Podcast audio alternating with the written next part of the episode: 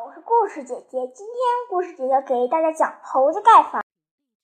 故事姐姐，故事姐姐，我好想听这个故事呀！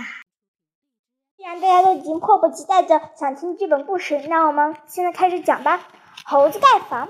从前，大森林里住着一群猴子。夜晚，小动物们都回家了，只有猴子一人在树上玩耍。一天早上，太阳公公对孩子们说：“你们不要只顾着玩，有时间就盖座房子吧，下雨时就不会被雨淋了。”猴子们满不在乎说：“盖房子有什么用呀？我们不怕被雨淋。”太阳公公听了，摇了摇头，什么话也没说。日子一天天过去了，猴子们每天都在树上玩耍，累了就趴在树上睡觉。一天晚上，猴子们刚闭上眼睛，一场大雨从天而降。他们在树上找啊找，却找不到一块地方可以躲雨的地方。雨越下越大了，猴子们生气的大叫起来：“哎呀呀，下这么大的雨，我们都被淋湿了！明天我们就去盖房子。”对，有了房子，我们就再也不怕下雨了。大雨中，猴子们讨论着要如何盖房子。第二天天亮时，雨才停。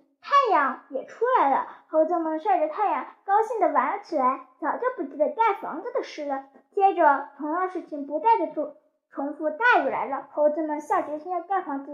雨停后，他们又忘记了盖房子的事情。太阳公公看到这一点，只好无奈的摇摇头。直到今天，猴子们都没有有盖起来。一到雨天，他们就得淋雨。